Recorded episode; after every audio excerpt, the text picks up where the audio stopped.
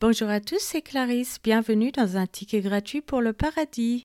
Je vous rappelle que vous pouvez me retrouver chaque dimanche matin sur les applications Apple, Samsung, Spotify, YouTube, Patreon, etc. La lecture de la Bible est, gratuite. Je vous invite à vous abonner pour avoir accès à l'étude du passage et à des bonus.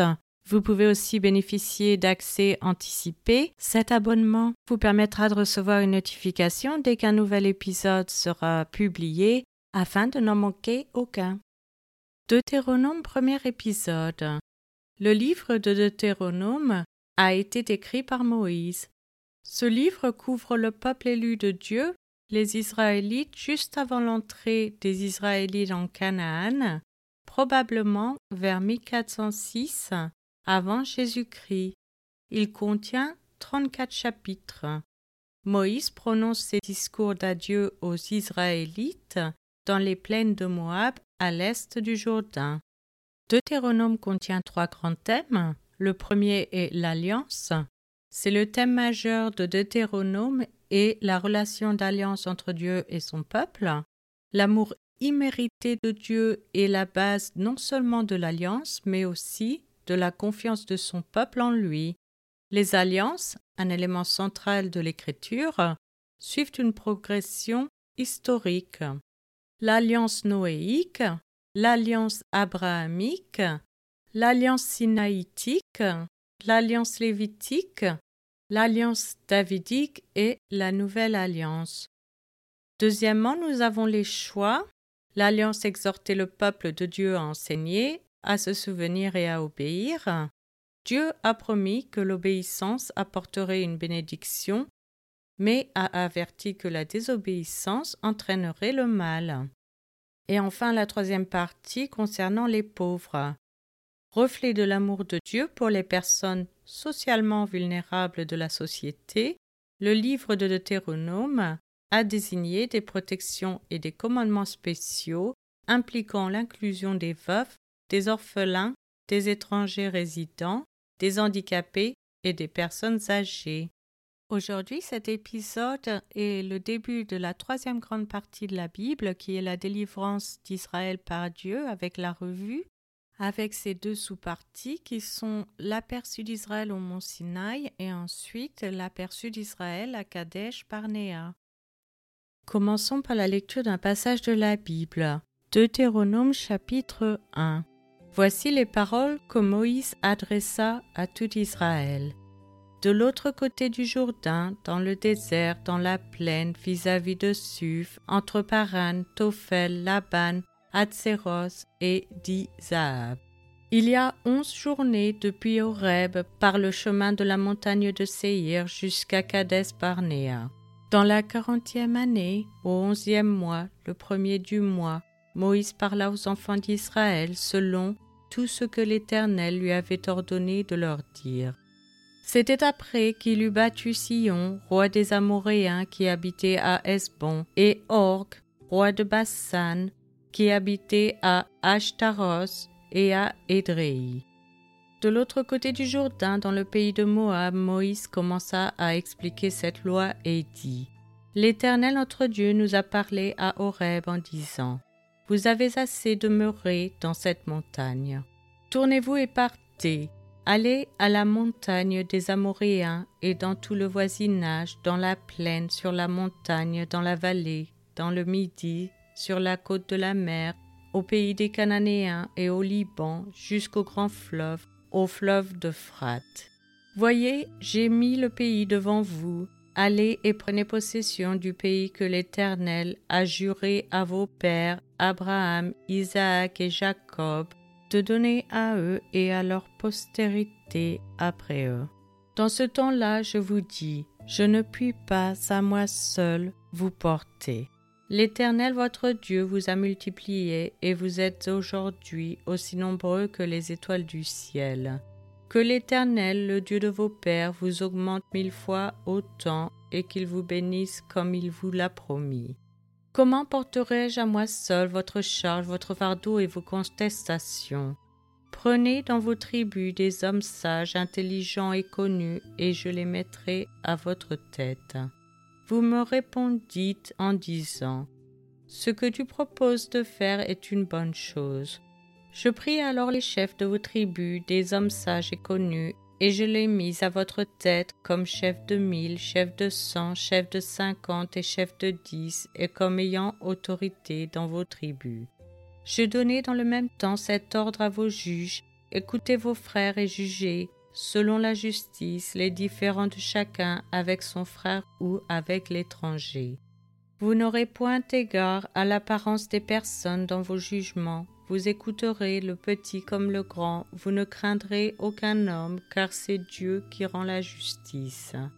Et lorsque vous trouverez une cause trop difficile, vous la porterez devant moi pour que je l'entende. C'est ainsi que je vous prescrivis dans ce temps-là tout ce que vous aviez à faire. Nous partîmes d'Oreb et nous parcourûmes en entier ce grand et affreux désert que vous avez vu. Nous prîmes le chemin de la montagne des Amoréens, comme l'Éternel notre Dieu nous l'avait ordonné, et nous arrivâmes à Cades Barnéa. Je vous dis, vous êtes arrivés à la montagne des Amoréens que l'Éternel notre Dieu nous donne. Vois l'Éternel ton Dieu Mets le pays devant toi, monte, prends-en possession, comme te l'a dit l'Éternel, le Dieu de tes pères, ne crains point et ne t'effraie point. Vous vous approchâtes tous de moi et vous dites, Envoyons des hommes devant nous pour explorer le pays et pour nous faire un rapport sur le chemin par lequel nous y monterons et sur les villes où nous arriverons. Cet avis me parut bon, et je pris douze hommes parmi vous, un homme par tribu. Ils partirent, traversèrent la montagne et arrivèrent jusqu'à la vallée d'Eshcol qu'ils explorèrent. Ils prirent dans leurs mains des fruits du pays et nous les présentèrent. Ils nous firent un rapport et dirent C'est un bon pays que l'Éternel notre Dieu nous donne. Mais vous ne voulûtes point y monter et vous fûtes rebelles à l'ordre de l'Éternel votre Dieu. Vous murmurâtes dans vos tentes et vous dites C'est parce que l'Éternel nous est qui nous a fait sortir du pays d'Égypte afin de nous livrer entre les mains des Amoréens et de nous détruire. Où monterions-nous? Nos frères nous ont fait perdre courage en disant C'est un peuple plus grand et de plus haute taille que nous ce sont des villes grandes et fortifiées jusqu'au ciel. Nous y avons même vu des enfants d'Anak. Je vous dis, ne vous épouvantez pas et n'ayez pas peur d'eux. L'Éternel votre Dieu qui marche devant vous combattra lui-même pour vous, selon tout ce qu'il a fait pour vous sous vos yeux en Égypte, puis au désert où tu as vu que l'Éternel ton Dieu t'a porté comme un homme porte son fils, pendant toute la route que vous avez faite jusqu'à votre arrivée en ce lieu. Malgré cela, vous n'eûtes point confiance en l'Éternel votre Dieu, qui allait devant vous sur la route pour vous chercher un lieu de campement, la nuit dans un feu, afin de vous montrer le chemin où vous deviez marcher, et le jour dans une nuée. L'Éternel entendit le bruit de vos paroles. Il s'irrita et jura en disant Aucun des hommes de cette génération méchante ne verra le bon pays que j'ai juré de donner à vos pères, excepté Caleb, fils de Jéphuné, il le verra lui, et je donnerai à lui et à ses enfants le pays sur lequel il a marché, parce qu'il a pleinement suivi la voie de l'Éternel. L'Éternel s'irrita aussi contre moi à cause de vous, et il dit toi non plus, tu n'y entreras point. Josué, fils de Nun, ton serviteur, y entrera, fortifie-le, car c'est lui qui mettra Israël en possession de ce pays. Et vos petits-enfants, dont vous avez dit, ils deviendront une proie, et vos fils qui ne connaissent aujourd'hui ni le bien ni le mal, ce sont eux qui y entreront. C'est à eux que je le donnerai, et ce sont eux qui le posséderont. Mais vous, tournez-vous et partez pour le désert dans la direction de la mer Rouge. Vous répondîtes en me disant Nous avons péché contre l'Éternel, nous monterons et nous combattrons comme l'Éternel notre Dieu nous l'a ordonné. Et vous ceignîtes chacun vos armes, et vous fîtes le projet téméraire de monter à la montagne.